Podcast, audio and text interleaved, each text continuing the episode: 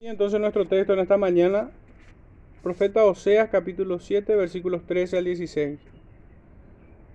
Ay de ellos, porque se apartaron de mí. Destrucción vendrá sobre ellos, porque contra mí se rebelaron. Yo los redimí y ellos hablaron mentiras contra mí. Y no clamaron a mí con su corazón cuando gritaban sobre sus camas. Para el trigo y el mosto se congregaron, se rebelaron contra mí. Y aunque yo los enseñé y fortalecí sus brazos, contra mí pensaron mal. Volvieron, pero no al Altísimo. Fueron como arco engañoso. Cayeron sus príncipes a espada por la soberbia de su lengua. Esto será su escarnio en la tierra de Egipto. El Señor bendiga su palabra, hermanos, en medio nuestro. Fui tentado de diversas formas para darle título a este sermón.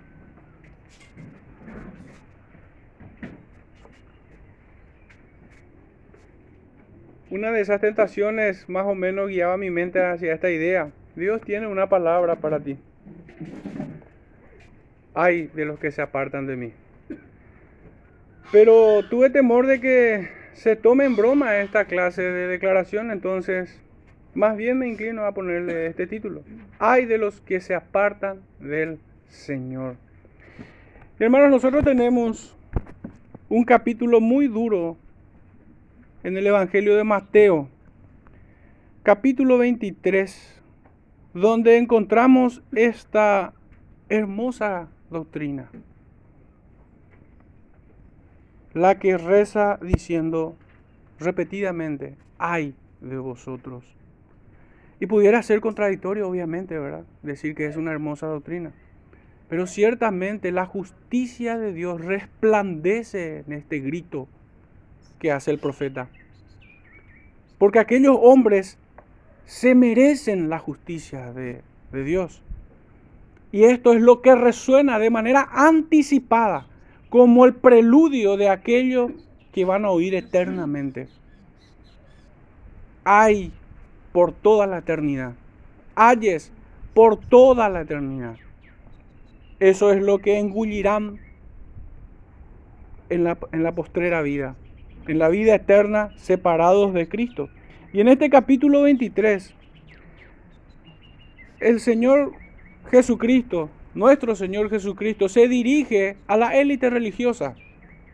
Qué notable que no se dirija a prostitutas y publicanos, a delincuentes, ni siquiera a Barrabás, sino que se dirige a la élite religiosa, a los que en teoría debieron ser atalayas en medio del pueblo a ellos le dice, ay, ay de vosotros, escribas y fariseos hipócritas, verso 14, porque devoráis las casas de las viudas y como pretexto hacéis largas oraciones, por esto recibiréis mayor condenación. Obviamente para quienes tuvieran la equivocada idea de que todos van a tener el mismo nivel de condenación o de ira o de castigo eterno, están equivocados. Porque el Señor aquí pone una barrera. Recibiréis mayor condenación. Yo no puedo obviamente imaginarme cómo será aquello. Pero sí estoy convencido de que el Señor no miente y estos fariseos hipócritas recibirán mayor condenación. Dice el verso 15, una vez más, para que rechinen los oídos de los demonios que hacen morada en los pechos inflados de la religión de aquellos días. Dice, ay de vosotros, escribas y fariseos hipócritas, porque recorréis mar y tierra para hacer un prosélito y una vez hecho lo hacéis dos veces más hijo del infierno que vosotros. Ay de vosotros, guías ciego, que decís, si alguno jura por el templo no es nada, pero si alguno jura por el oro del templo es deudor. Insensatos y ciegos, ¿por qué? ¿Cuál es mayor, el oro o el templo que santifica el oro? También decís, si alguno jura por el altar no es nada, pero si alguno jura por la ofrenda que está sobre el altar es deudor. Necios y ciegos, porque ¿cuál es mayor? ¿La ofrenda o el altar que santifica la ofrenda? Pues el que jura por el altar, jura por él y por todo lo que está sobre él. Y el que jura por el templo, jura por él y por lo que y, y por el que lo habita. Y el que jura por el cielo, jura por el trono de Dios y por aquel que está sentado en él. Ay de vosotros, escribas y fariseos hipócritas, porque diezmáis la menta y el eneldo y el comino, y dejáis lo más importante de la ley, la justicia, la misericordia y la fe. Esto era necesario hacer sin dejar de hacer aquello. Hermano, aquí no hay una reprobación sobre cumplir el mandamiento del Señor de diezmar, sino que más bien lo ratifica diciendo, esto debíais de haber hecho, sin dejar de hacer aquello. No olvidar la misericordia, la justicia y la fe. Y es que hermanos, este texto nos presenta cuán pulcra puede ser la religión de muchos externamente, pero cuán putrefacto es por dentro. Por esto el Señor los compara como sepulcros blanqueados. Por fuera están emblanquecidos, pero por dentro hay gusanos y podredumbre. Dice en el verso 24, guías ciegos que coláis el mosquito y tragáis el camello. Hay de vosotros, escribas y fariseos hipócritas, porque limpiáis los de afuera del vaso y del plato, pero por dentro estáis llenos de robo y de injusticia. Fariseo ciego, limpia primero lo de dentro del vaso y del plato, para que también lo de afuera sea limpio. Hermanos, yo no digo que sea la interpretación del texto, pero les confieso que en estos días viendo ciertas contradicciones en algunos maestros, grandes celebridades más bien de nuestro tiempo, cómo enseñan grandes y hermosas doctrinas. Digamos que cuelan el mosquito, son finos para definir doctrina, pero se tragan por completo, hermano, la santificación, la piedad práctica. Es notable que muchos maestros hoy que enseñan muy bien soteriología y escatología, estén enseñando que no es pecado las relaciones sexuales prematrimoniales. O estén alentando a beber el vino. O incluso a no congregarse. Haciendo apología de aquello que está prohibido. Es llamativo, hermanos. Yo no digo que estos no sean hermanos, pero tampoco me atrevo a decirlos que sí lo son. De hecho, mi, mi convicción es, tengo temor de hablar mal de un hermano, pero mi mayor temor es hablar bien de un demonio. Entonces, ciertamente este pasaje me llama poderosamente la atención. ¿Cómo es posible que la religión pudiera colar el mosquito y no el camello? Dice Sigue diciendo el verso 27. Ay de vosotros, escribas y fariseos hipócritas, porque sois semejantes a sepulcros blanqueados que por fuera la verdad se muestran hermosos, mas por dentro están llenos de huesos, de muertos y de toda inmundicia. Así también vosotros por fuera la verdad os mostráis justos a los hombres, pero por dentro estáis llenos de hipocresía e iniquidad. Ay de vosotros, Escribas y fariseos hipócritas, porque edificáis los sepulcros de los profetas y adornáis los monumentos de los justos, y decís, si hubiésemos vivido en los días de nuestros padres, nos hubiéramos sido, no hubiéramos sido sus cómplices en la sangre de los profetas. Así que dais testimonio contra vosotros mismos de que sois hijos de aquellos que mataron a los profetas. Vosotros también llenad la medida de vuestros padres. Y qué notable, hermanos, que una vez más mi mente se ha llevada a mirar nuestro contexto y ver a tantos que de manera exultante presentan las frases, los libros, las convicciones de los puritanos, de los reformados, pero viven como diablos. Se jactan de ser reformados, se jactan de ser presbiterianos, bautistas, lo que sea. Y hasta muchos se hacen la, la idea perversa de que si hubieran estado con ellos, hubieran luchado de su lado, más bien lo hubieran traicionado. Más bien lo hubieran traicionado. ¿Cuánta jactancia hay en aquellos que tratan de, definir su perfil o su imagen como si fueran eh, reformados de cinco puntos? Reformados confesionales, reformados de espiritualidad puritana. Pero qué vergüenza. Es la misma hipocresía que el Señor denuncia a estos religiosos que decían ser alumnos de Gamaliel, que decían ser hijos de Abraham, que decían haber recibido las tablas de la ley, de ser los poseedores de las promesas de los pactos. Pero sin embargo eran hipócritas. De esta manera le llama al Señor y fíjense la sentencia final que leemos en el verso 37. Es como si hoy dijera, se dirigiera a muchas iglesias. Y en vez de leer Jerusalén, Jerusalén, tendríamos que leer cristiandad, cristiandad. Tú que te haces llamar hijo de Dios, que matas a los profetas y apedreas los que te son enviados.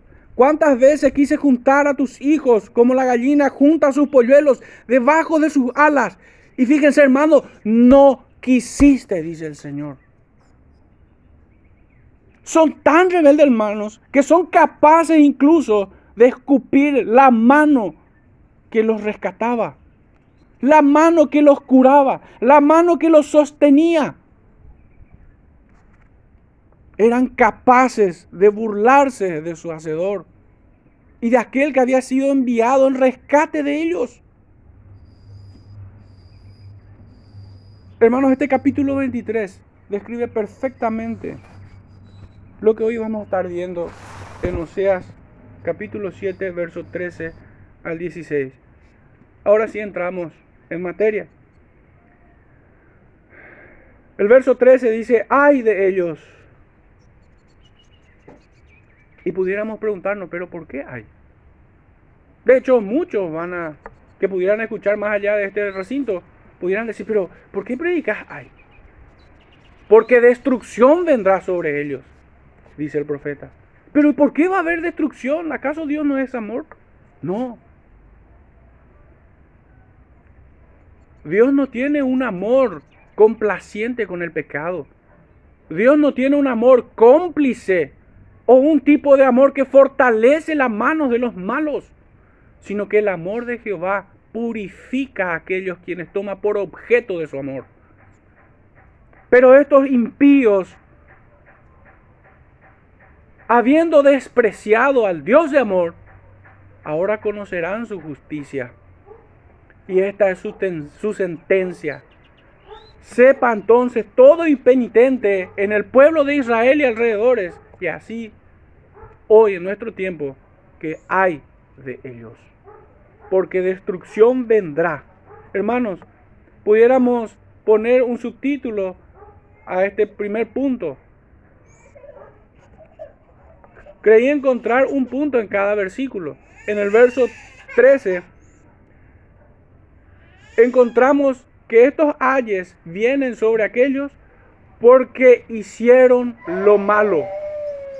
En el verso 14, hermanos, estos ayes vienen porque no hicieron lo bueno.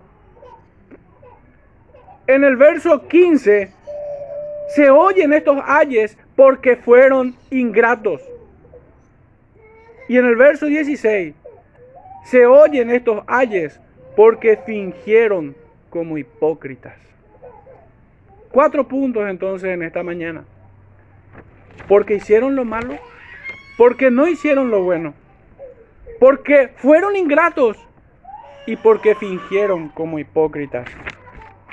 Nuestro primer punto entonces es, hay de ellos, destrucción vendrá sobre ellos.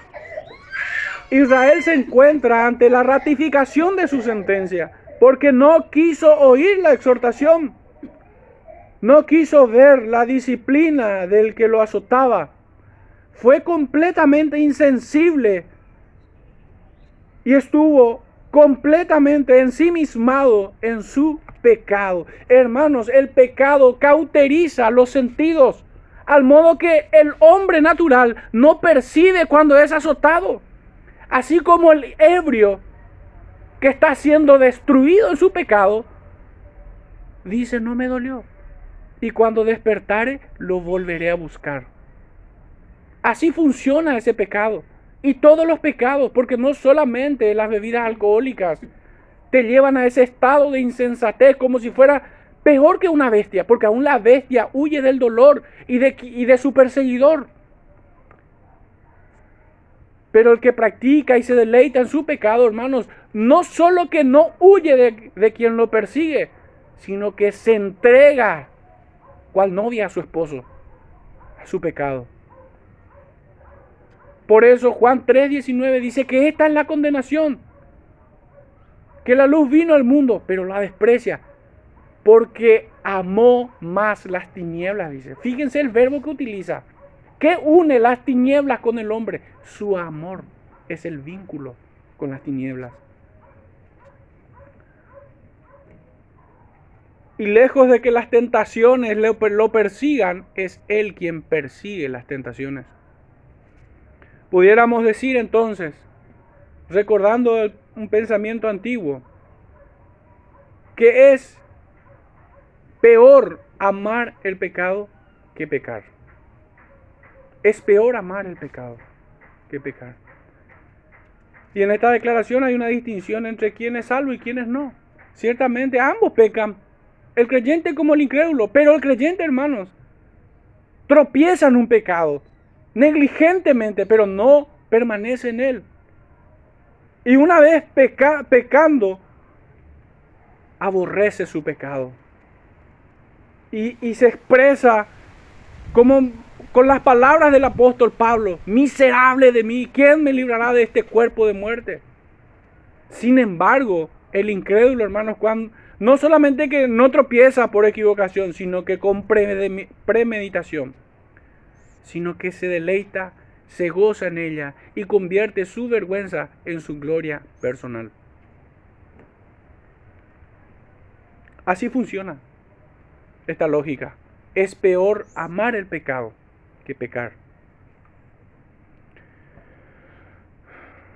Estos estaban entonces completamente ensimismados en su pecado. Por eso las palabras del profeta son sin esperanza de salvación para este pueblo impenitente. Muchos de los que se pierden ven correctamente a Dios. ¿En qué sentido lo digo? Ven a un Dios misericordioso. De hecho que si nosotros vamos afuera a predicar y nosotros le decimos que Dios es misericordioso, ellos te van a decir, sí, ya lo sé. Es la primera idea que todo hombre tiene. De que Dios es bueno. De que Dios es misericordioso. De que Dios es paciente. Muchos incluso hasta pudieran explicarte que su misericordia se expresa como el amor de un padre que es tardo para la ira y grande en perdonar. Pero el problema está en la disposición de sus corazones, que es de lo peor. El conocimiento está correcto, está en su lugar, así como también los demonios creen y tiemblan. Pero hermanos, creen que esto es libertad para pecar. Creen que la misericordia de Dios no los llevará a su tribunal Piensan que su misericordia evitará que ellos sean arrojados al lago de fuego. Piensan que su misericordia es debilidad. Así lo entienden. Probablemente no lo puedan verbalizar de esa manera estas personas. Probablemente no puedan llegar a esas conclusiones teóricas, bien satánicas. Pero así late su corazón.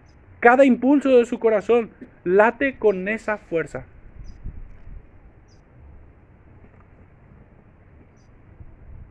Pero sí tienen un entendimiento equivocado y muy errado. Piensan que su paciencia es eterna.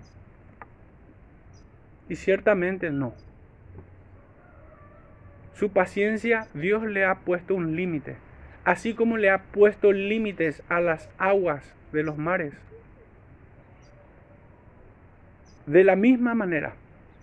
Y así como este mundo es sustentado en la nada, así el hombre es sustentado debajo de su ira. Solo basta que Él diga, se acabó mi paciencia, para ser arrojados al fuego eterno.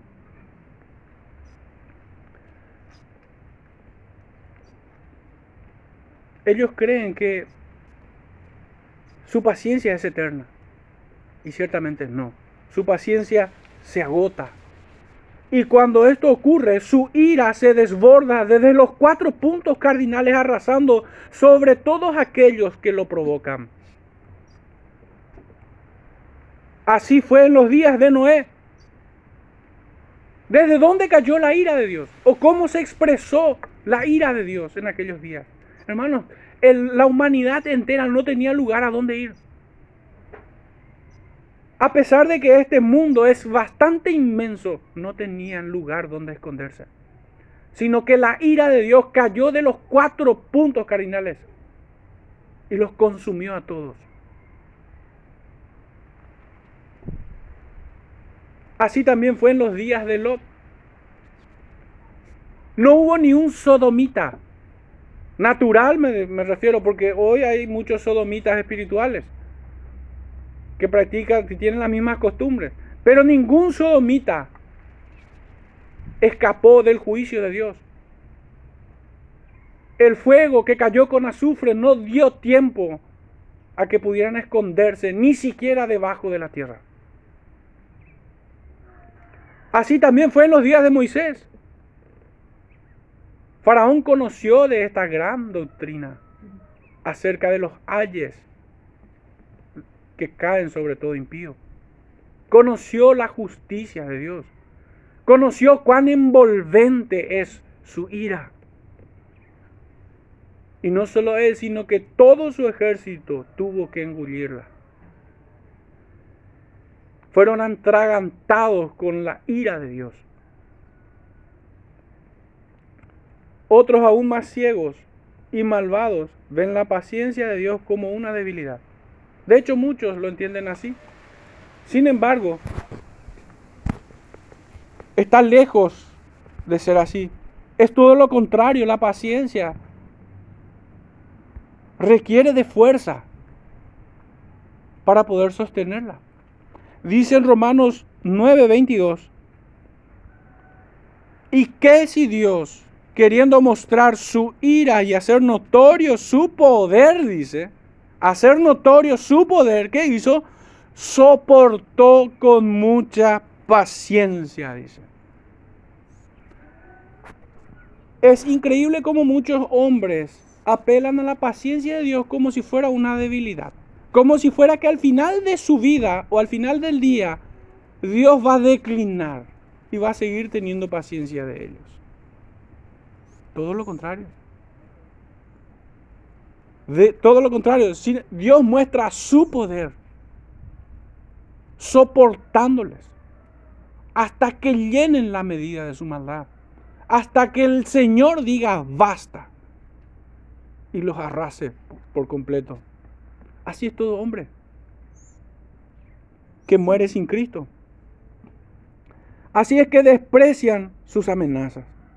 Por eso serán tratados con violencia, con furia sin igual. Serán asolados, despojados de todo bien. En cambio recibirán la peor opresión jamás experimentada. La nueva traducción viviente traduce de la siguiente manera, ¿qué aflicción les espera? Déjenlo morir. Y el profeta nos explica sus razones. Pues el texto sigue diciendo, porque se apartaron de mí, porque contra mí se rebelaron. Esto no es otra cosa, hermanos, que porque se desarraigaron del plantío de Dios. Se desviaron de las sendas antiguas. Como Caín se hicieron errantes, no oyendo a su Dios, porque fueron disolutos en su manera de vivir porque traspasaron el pacto divino, porque apostataron de la fe, porque quisieron ser libres de su mano, aunque tuvieron que pelear contra el Todopoderoso para esto. Terminaron siendo prevaricadores y transgresores de la ley. El profeta nos presenta un agravante. El texto nos dice, yo los redimí y ellos hablaron mentiras contra mí. ¿Qué, qué notable contradicción sería entender de que Dios los salvó literalmente como algo cerrado, sellado. Dios los salvó. Y sin embargo está dictando sentencia en contra de ellos. Por lo que rápidamente digo que esta no es la traducción más feliz para poder entender esta idea. De hecho que las demás traducciones o las demás versiones traducen de manera que podemos entender mejor esta declaración del profeta. Dice en la Reina Valera actualizada 2015, yo los redimiría, pero ellos hablan mentira. Al igual que también traduce la Biblia de las Américas, en las mismas palabras. En la nueva traducción viviente nos presenta de esta manera, yo deseaba redimirlos, pero han dicho mentiras. Y en la nueva versión internacional traduce de la siguiente manera, yo bien podría redimirlos, pero ellos no me hablan con la verdad. Ahí encontramos el significado más cercano, más actual a nuestro lenguaje, a cómo nosotros entendemos hoy el lenguaje. Y nos libra de muchos errores, ciertamente. Me quedo con esta última versión que expresa la bondad de Dios y la maldad del hombre. Así como habíamos titulado un sermón anterior, que en la bondad de Dios vemos cuán malvado es el hombre. Es como que la luz nos deja ver realmente cuán sucio estamos. Cuán sucio estamos. Es como que el amor del Padre nos muestra cuán odioso es el Hijo.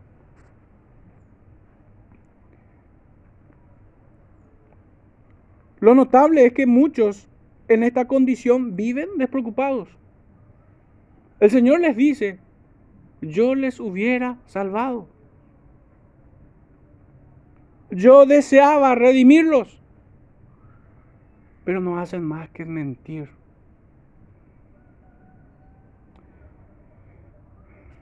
El Señor en otras ocasiones los había libertado al pueblo de Israel de sus antiguos enemigos, pero en esta ocasión no serán librados de su temible ira.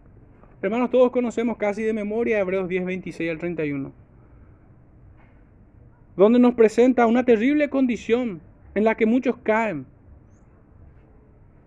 donde leemos que después de haber recibido el conocimiento de la verdad, ya no queda más sacrificio por los pecados para aquel que peca deliberadamente, con toda intención y amando su pecado, planificando como un homicida escondiéndose como un ladrón. El verso 31 dice, horrenda cosa es caer en manos del Dios vivo.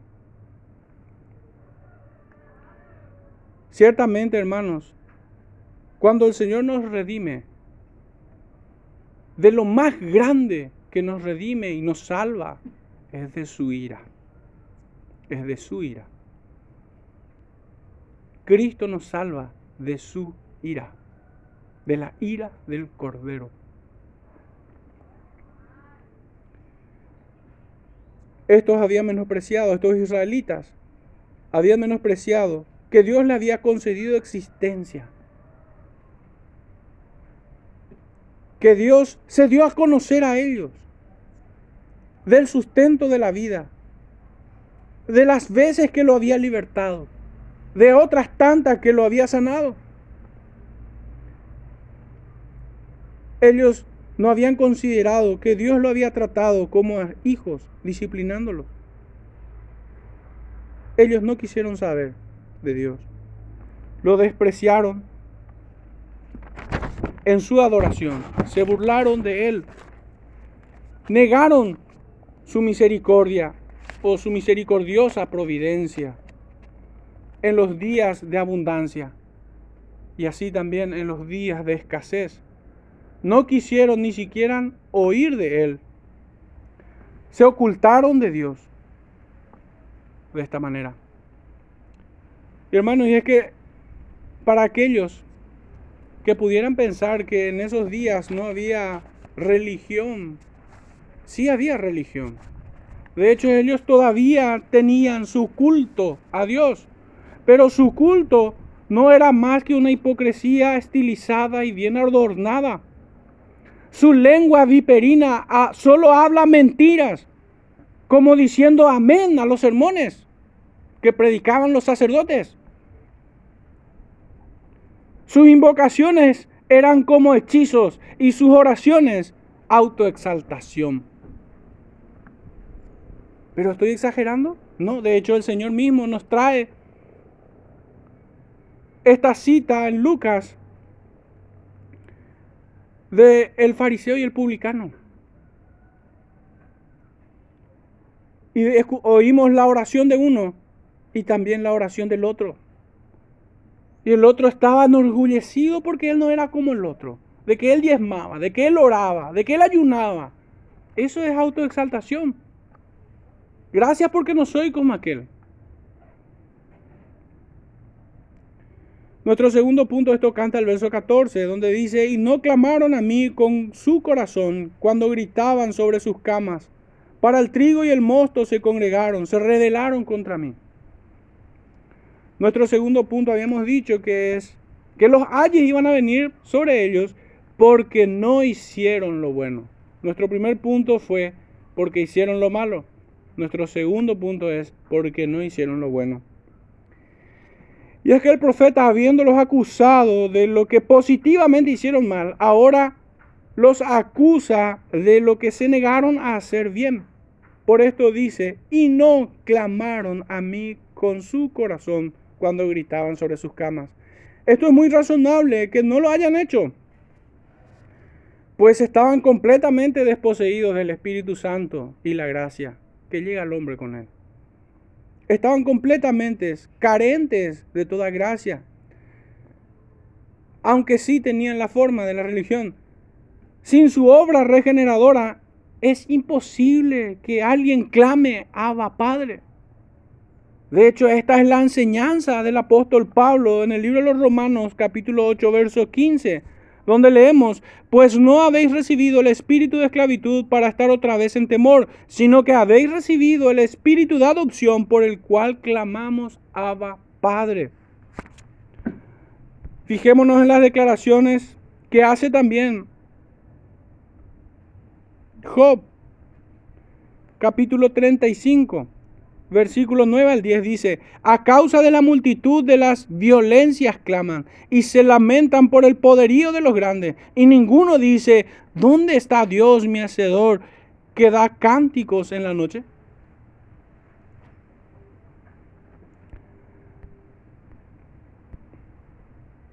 El salmista en el capítulo 78, versículos 34 al 37 dice, Si los hacía morir, entonces buscaban a Dios. Entonces se volvían solícitos en busca suya. Y se acordaban de que Dios era su refugio y el Dios altísimo su redentor. Pero le lisonjeaban con su boca y con su lengua mentían. Pues sus corazones no eran rectos con él, ni estuvieron firmes en su pacto. Hermanos, por más selectas que sean nuestras palabras para orar al Señor. Por, por más que esté bien articulada y presente grandes loas al Señor, que son ciertas, si nuestro corazón no es recto delante de Él, es blasfemia. Es tomar su nombre en vano es querer burlarse de aquel que escudriña la mente y el corazón. ¿Cuánta osadía hay en hacer esto?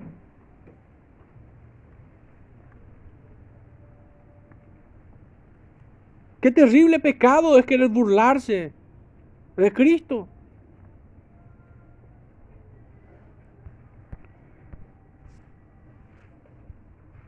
El profeta Isaías en el capítulo 29, verso 13 dice, dice pues el Señor, porque este pueblo se acerca a mí con su boca y con sus labios me honra, pero su corazón está lejos de mí y su temor de mí no es más que un mandamiento de hombres que les ha sido enseñado.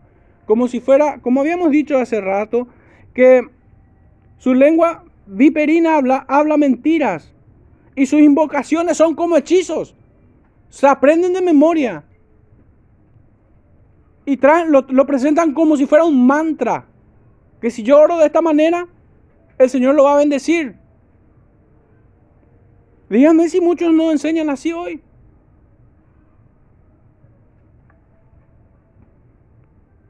La disposición del corazón hacia Dios es fundamental. Y esta no puede estar separada, como bien exclama el salmista una y otra vez en su capítulo 119 que es conforme a sus testimonios, conforme a sus consejos, conforme a sus preceptos, a sus leyes.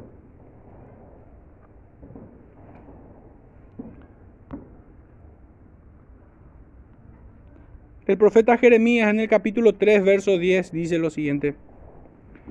Con todo esto, su hermano la rebelde Judá no se volvió a mí de todo corazón, sino que, sino fingidamente, dice Jehová. Hermanos, es el mismo pecado que perseveró hasta los días de nuestro Señor Jesucristo. El mismo trae las palabras del profeta Isaías diciendo que este pueblo de labios me honra. Pero su corazón estaba lejos de él. Pero hermanos, esa es la realidad al día de hoy también. Y nosotros no estamos exentos de caer en tal pecado. Si nosotros venimos a adorar al Señor y no somos conscientes de que estamos oyendo su palabra, si nosotros no nos presentamos delante de Él con temor reverente, si cantamos los himnos como si fuera mero entretenimiento, o si decimos amén como si fuera un mantra a las oraciones que hacemos, estamos en la misma condición de aquella Israel. Dios nos guarde de caer a ese punto. Y que conforme peregrinemos en esta vida, nos alejemos aún más de ese pecado.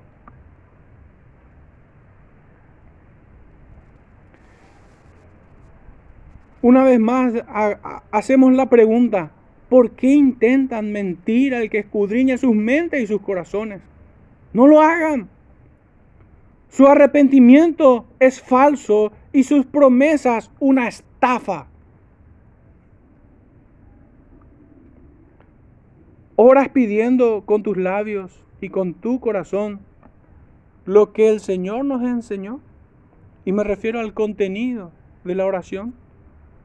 En Mateo capítulo 6, versículos 9 al 13. Oramos de esta manera, rogando al Señor, diciéndole, Padre nuestro, pero ¿es tu Padre? Es la pregunta. Santificado sea tu nombre. Ciertamente, ¿procuramos esto? ¿O se cumplirá aquello de Romanos 2.24 que por causa de vosotros el nombre de Dios es blasfemado entre los gentiles? El mundo que nos rodea teme más al Señor al ver la sinceridad de nuestra profesión. ¿Somos cartas abiertas leídas por todos?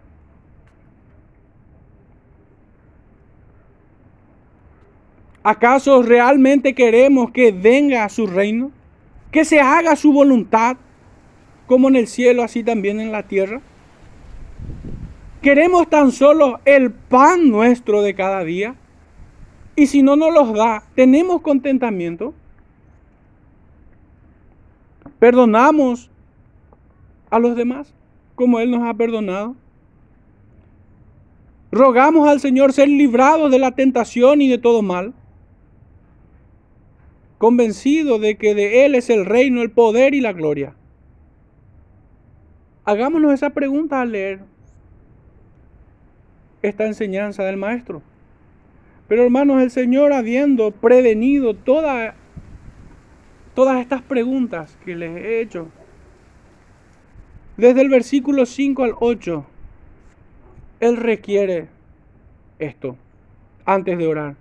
Y cuando ores, no seas como los hipócritas, porque ellos aman el orar en pie en las sinagogas y en las esquinas de las calles, para ser vistos de los hombres. De cierto os digo que ya tienen su recompensa.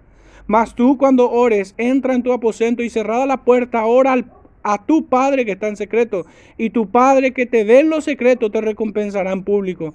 Y orando no uséis vanas repeticiones como los gentiles que piensan que por su palabrería serán oídos. No os hagáis pues semejantes a ellos, porque vuestro Padre sabe de qué cosas tenéis necesidad antes de que vosotros le pidáis. Eso requiere el Señor. No ser un hipócrita. Si realmente decimos Padre nuestro, debemos vivir como hijos. Si, si, realmente vamos a pedir que se haga tu voluntad, pregunto, ¿cuál es la voluntad del Padre? Debemos conocerla. ¿Cuál es la voluntad del Padre? Y si nos sentimos débiles para cumplirla y ponerla por obra, pues roguemos al Señor fuerzas Roguemos al Señor que en su gracia nos conceda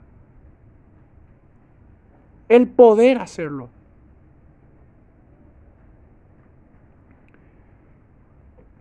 Pero muchos, muy prudentes, pudieran decir, ah, no, mejor no oro. Pero ¿crees que es mejor no orar? Pues no. Esto definitivamente es muerte espiritual. Es el sello de la condenación de todo hombre aquel que no clama por el Espíritu, Abba Padre, aquel que no se rinde delante de Cristo, rogando perdón.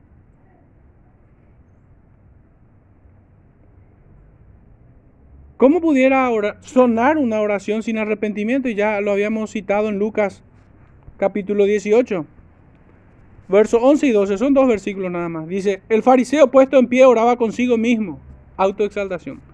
De esta manera, Dios, Habla consigo mismo. Es un idólatra. Te doy gracias porque no soy como los otros hombres.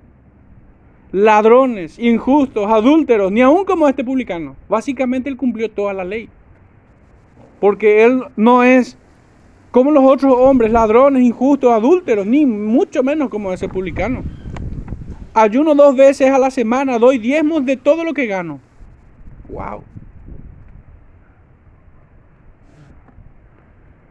Tal religión no es más que un manual de protocolo y etiqueta para ingresar al infierno. Así llegan vestidos. Estas son sus túnicas de hipocresía. En sus oraciones no elevan sus corazones a Cristo, sino que sino que extienden el puño amenazador, exigiendo y jamás humillándose. Tan pronto como llenan sus vientres, se alejan de Él. Dejan de sentir la necesidad de orar, ni bien son saciados sus vientres. Pero ¿acaso me estoy, estoy exagerando una vez más? El mismo Señor nos lo dice en Juan capítulo 6, verso 25. Voy a leer solo unos versículos, aunque se extienda hasta el verso 36. Dice desde el verso 25, y hallándose al otro lado del mar, le dijeron, Rabí, ¿cuándo llegaste acá? Fíjense que la pregunta cómo es respondida. Y es que muchas veces uno pregunta con engaño. El Señor le responde, de cierto, de cierto os digo, que me buscáis porque no no porque habéis visto señales, sino porque comisteis el pan y os saciasteis.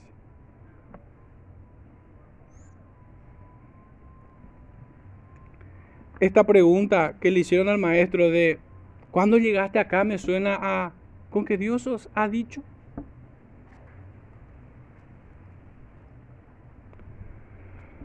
Así como las bestias del campo braman solo cuando tienen hambre, así la religión hipócrita. ¿Acaso no debemos pedir entonces pan? Claro que sí debemos pedir pan, hermanos. De hecho, que así lo, lo leímos en Mateo capítulo 6. Y debemos nosotros pedir conforme a lo que Él promete.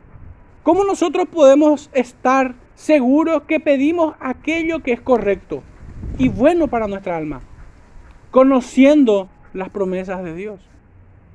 Aquello que Él promete para nosotros es bueno y hemos de pedirlo. El Señor dice que no he visto justo desamparado, ni que mendigue pan. Entonces es bueno pedirlo. El Señor también nos dice que pidamos el pan necesario. Y esto es bueno y Él nos lo dará, si así es su voluntad. Pero hermanos, hay muchas, muchos elementos más que deben estar en, en nuestras oraciones cuando pedimos. En el libro de Proverbios capítulo 30, versos 7 al 9 dice, dos cosas te he demandado. No me las niegues antes que muera. Vanidad y palabra mentirosa aparta de mí. No me des pobreza ni riqueza. Manténme del pan necesario. No sea que me sacie y te niegue y diga, ¿quién es Jehová? O que siendo pobre hurte y blasfeme el nombre de mi Dios.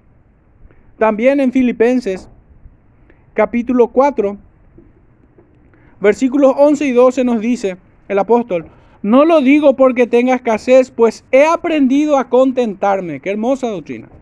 Tan ausente hoy. Cualquiera que sea mi situación, ¿en serio? ¿Oraremos así? Sea cual fuere nuestra situación, ¿estaremos contentos? Dice el verso 12, sé vivir humildemente y sé tener abundancia. En todo y por todo estoy enseñado, así para estar saciado como para tener hambre. ¿A quién les recuerda esto, hermanos? También a Job.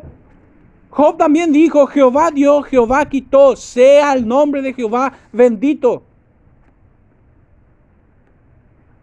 Es el mismo espíritu que sustenta el alma de Job como el, del, como el de Pablo, así el de todo creyente. Hermanos, es una, es una alarma muy grave no tener contentamiento cristiano. Tu, tu, tu, alma está en peligro si esto no está en nuestros corazones. Si la gracia de Cristo no te alcanza, es una mala señal. Es símbolo de muerte. De hecho, que en la ausencia del contentamiento cristiano es que aparece el amor al dinero, raíz de todos los males. Pues si este, este contentamiento está en el creyente, y obviamente debe estarlo, estará ajeno a ese pecado de amar las riquezas de este mundo y de amar el dinero. Será inmune a las tentaciones de Satanás cuando le diga, todo esto te daré si postrado me adorares. Aunque hoy en día es la máxima de muchos pastores hoy. Pero sepan que hablan de parte de Satanás y no de Dios. Pidamos lo que Él promete entonces. Pidamos según el Espíritu nos lleve a pedir. Porque ciertamente también está escrito en el libro de Santiago capítulo 4 versículo 3 Pedís y no recibís, porque pedís mal para gastar en vuestros deleites. Y al renglón seguido acerca, ¿cómo están conectados todo esto? Acerca de pedir mal para gastar en nuestros deleites, el Señor dice, oh almas adúlteras, ¿no sabéis que la amistad con el mundo es enemistad con Dios? Cualquiera pues que se haga amigo del mundo, se constituye enemigo de Dios.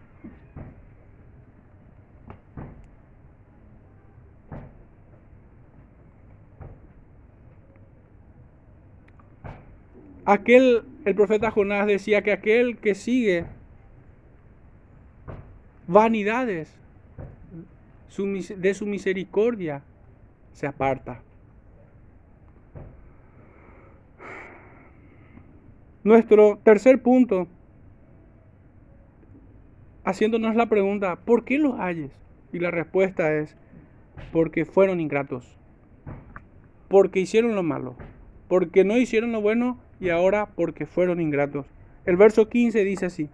Y aunque yo los enseñé, fíjense que lo muestra como un agravante, como una acusación. Y aunque, y aunque yo los enseñé y fortalecí sus brazos, contra mí pensaron mal. Pensar mal contra el Señor es pecado. Pero habiendo sido enseñados y fortalecidos por Él, y aún así pensar mal contra Él es aún peor. La ingratitud es un cúmulo de maldad. En ella encontramos orgullo, soberbia, desprecio, traición, engaño y toda clase de maldad. Es un abuso y un atropello contra un padre que se mostró amoroso para con el hombre. La ingratitud es una provocación a Jehová. Es un levantamiento de sus armas contra el cielo. Por esto dice el profeta, y aunque yo los enseñé y fortalecí sus brazos, contra mí pensaron mal. Dios había sido para con ellos un maestro que los enseñaba, un padre que los cuidaba, un rey que los guiaba, un sacerdote que los instruía. En la, en la nueva traducción viviente traduce de la siguiente manera, yo los entrené y los hice fuerte, pero ahora traman maldades en mi contra. También el Señor fue su sanador, su sustentador y su libertador. Y aún así pensaron mal contra Él.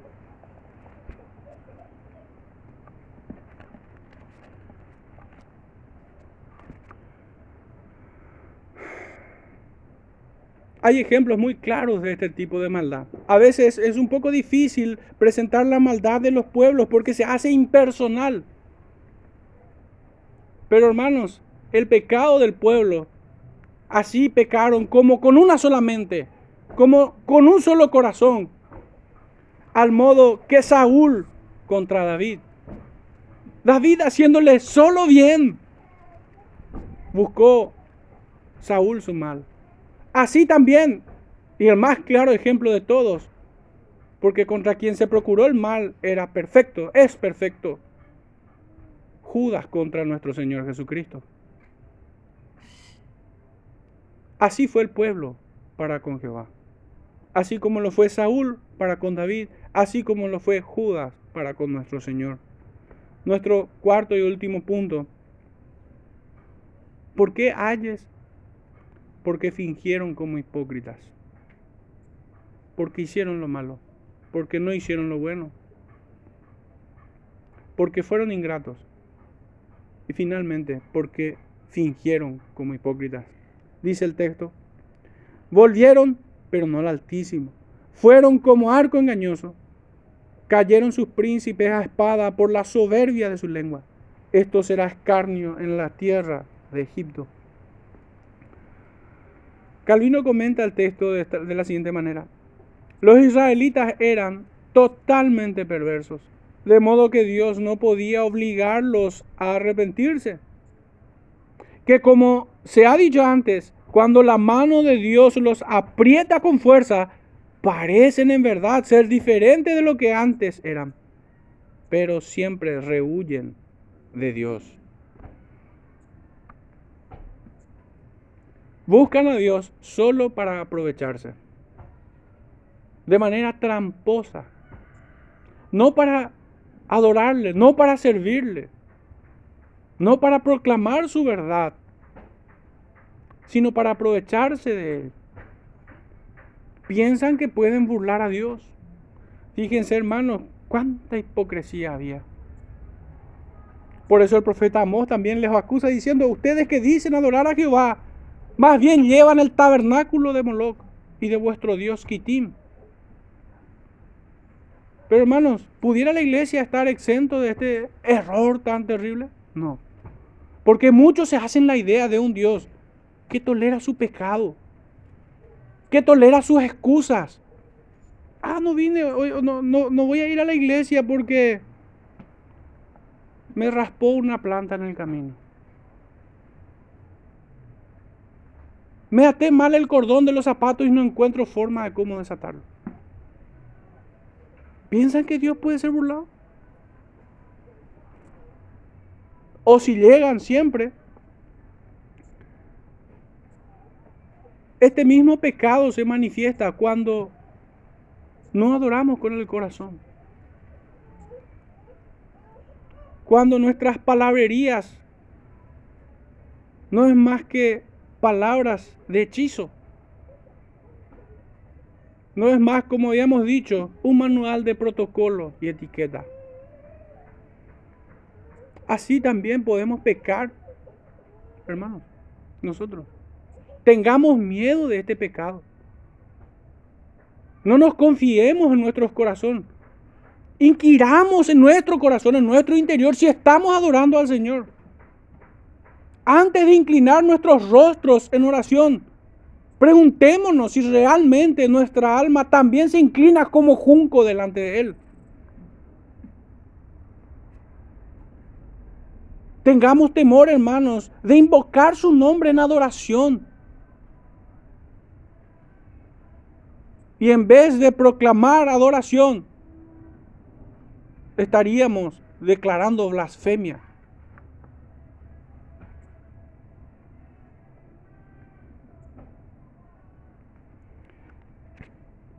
Dice el libro de Proverbios, capítulo 28, verso 9. El que aparta su oído para no oír la ley, su oración también es abominable. Y recordemos, hermanos, que la fuerza y el significado más profundo de este verbo oír es obedecer. Es obedecer. Tiene todo que ver con amar a Dios y con ser parte de la familia celestial. Con ser descendientes de Abraham, el padre de la fe. No el padre de obras muertas, sino de obras hechas en Cristo Jesús, en el poder de su Santo Espíritu.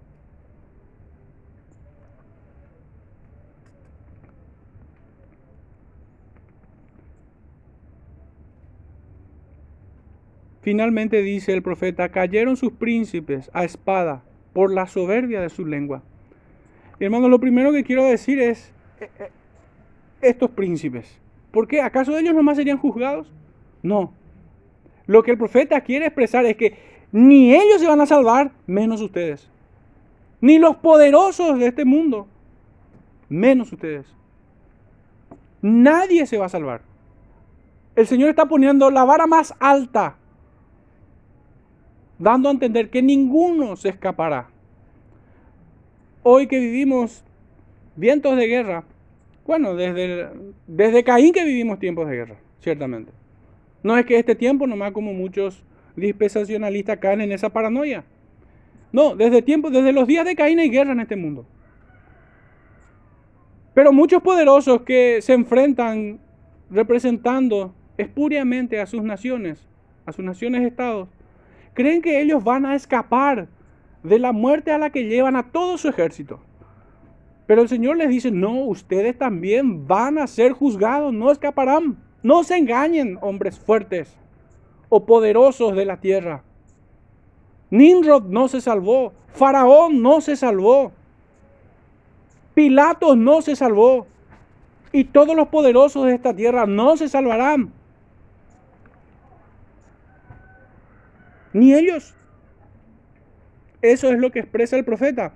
Pero quisiera poner atención en esto que dice, por la soberbia de su lengua. ¿Cuán presente es en nuestro tiempo este pecado? En las disque oraciones que muchos la empiezan de la siguiente manera. Yo decreto, yo establezco, yo impongo, yo declaro, yo te ato, yo desato, a ti te digo.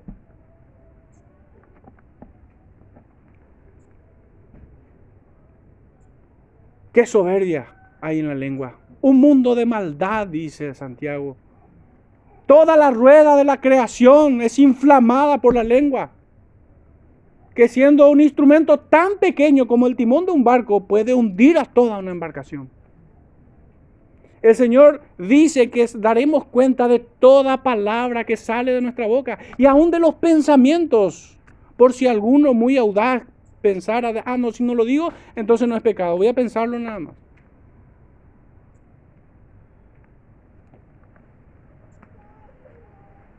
Qué terrible que es. De las más patéticas declaraciones que he escuchado en mi peregrinaje en la fe es esta última que dije. A ti te digo, Satanás. Lo había escuchado de un hombre perverso e impío de apellido Anacondia. Dice que profeta, evangelista, no sé qué, más bien parece brujo. O otro que piensa enfrentarle a Satanás, como Gigi Ávila. Otro impostor. Otro que dice, este más cercano, haber oído una trompeta. Y al que muchos hoy canonizaron como un hombre evangelista. Me estoy refiriendo a Emilio Abreu. Así hay muchos contumaces con una lengua llena de soberbia. Que creen hablar de parte de Dios como si fuera que Dios les trae un, un mandamiento diferente. Son gente que blasfema de las potestades superiores, que hablan como animales irracionales, a los cuales es preciso taparles la boca. No es piadoso, hermano, callar ante, ante ellos. No es sensato, no es prudencia, eso es cobardía. Eso más bien es detener con injusticia la verdad. Pero realmente es inconcebible como muchos hoy lo tratan de hermano, compañero. ¡Qué bárbaro! Este Badulá que dejó un legado más grande que el Señor en, esta, en este país, según ellos. Seguiremos tu legado, dice. El Señor decía que solamente le sigan a Él.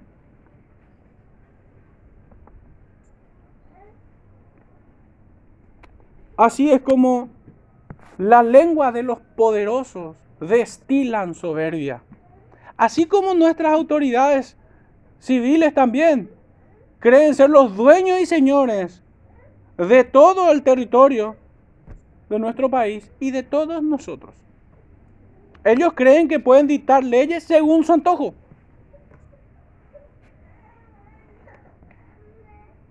Y creen que van a escapar del juicio de Dios podrán escapar bajo cohecho, prevaricando la ley de los hombres. Pero no van a escapar del juicio de Dios. Ni los príncipes. Ninguno de ellos. ¿Cuál fue la suerte de Hitler, de Stalin, de Mao Zedong, de todos esos poderosos? De Carlos Magno, de todos los que creyeron que el mundo era suyo, y que el lugar donde pisaban levantaban sus propias estatuas para ser adorados. El Señor les dice que sus príncipes cayeron a espada por la soberbia de su lengua. Hermanos, hay un príncipe, ciertamente, que nos dio ejemplo a nosotros de humildad. Y este era sin pecado. Que no escatimó el ser igual a Dios como cosa que aferrarse. Que el apóstol Pablo nos dice que debemos imitarle como Él lo imitó. La soberbia no puede ser destilada de nuestra lengua. Más bien debiéramos orar como Santiago también nos los enseña. Si el Señor quiere, haremos esto o aquello. E iremos a tal ciudad. Pero si ni siquiera ponemos a su consideración, en nuestra lengua no hay más que soberbia. Hermanos, traje para meditar y cerrar este sermón con una reflexión. Algunos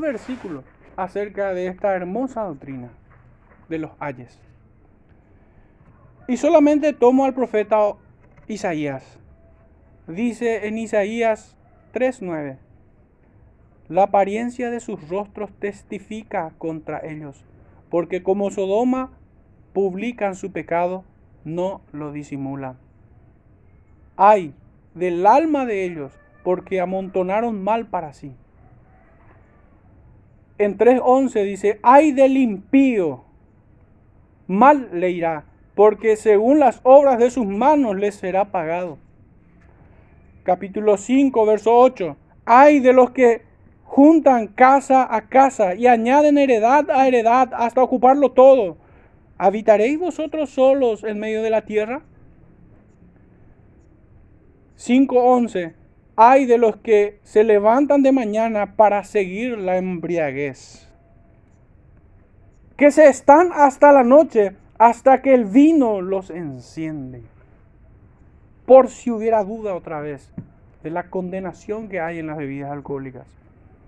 5.18. Hay de los que traen la iniquidad con cuerdas de vanidad y el pecado como coyundas de carreta. 5.20. Hay de los que a lo malo dicen bueno y a lo bueno malo, que hacen de la luz tinieblas y de las tinieblas luz, que ponen lo amargo por dulce y lo dulce por amargo. 5.21. Hay de los sabios en sus propios ojos y de los que son prudentes delante de sí mismos. 5.22. Hay de los que son valientes para beber vino y hombres fuertes para mezclar bebida. Lo tenía muy fijo el profeta. Isaías 6:5, entonces dije, ay de mí. El profeta dice de sí mismo que soy muerto porque siendo hombre inmundo de labios. Y aquí pongo el énfasis. Porque él hay, porque él ve hay sobre su vida, hay sobre su vida, porque era hombre inmundo de labios. Y no creo que sea como los labios de nuestro tiempo. Inmundo de labios y habitando en medio de pueblo que tiene labios inmundos. Muchos piensan de que pueden convivir, tener compañerismo con gente inmunda de labios, olvidando o ignorando completamente que el Señor no solamente condena a los que practican tales cosas, sino también a aquellos que se complacen con los que practican. Dice en el capítulo 10, 1, hay de los que dictan leyes injustas y prescriben tiranía en todas las áreas de la vida humana. Familia, iglesia, Estado. Hay de la corona de la soberbia de los ebrios por tercera vez, el profeta Isaías, de Efraín y de la flor caduca de la hermosura de su gloria que está sobre la cabeza del valle fértil de los aturdidos del vino. 29.15. Hay de los que se esconden de Jehová encubriendo el consejo. Y sus obras están en tinieblas y dicen, ¿quién nos ve y quién nos, y conoce? 31. Hay de los hijos que se apartan, dice Jehová, para tomar consejo y no de mí, para cobijarse con cubierta y no de mí, y no de mi espíritu, añadiendo pecado a pecado. 31.1 Hay de ti que saqueas y nunca fuiste saqueado, que haces deslealtad, bien que nadie contra ti la hizo. Cuando acabes de saquear, serás tú saqueado. Y cuando acabes de hacer deslealtad, se hará contra ti. Y por último, hermanos, verso 40, capítulo 45, verso 9 del profeta Isaías. Hay del que pleitea con su hacedor. El tiesto con los tiestos de la tierra. Dirá el, vaso, dirá el barro al que lo labra, ¿qué haces? O tu obra, o tu obra no tiene manos. Isaías 49, 45, 9. Hermanos, quedémonos con esta última declaración. Hay de ti que pleiteas con tu hacedor. Hermanos, esto es apenas una muestra de esta hermosa doctrina, de los ayes contra los impenitentes, contra aquellos que desprecian las bondades de Dios, que escupen en la mano que lo sostiene, que son capaces de extender el puño amenazador hacia el cielo. Meditemos en esto, hermanos, que el Señor nos ayude a no pecar contra Él. Roguemos de esto. Es lo mejor que, que podemos hacer. Que el Señor les bendiga, hermano, en este tiempo oremos.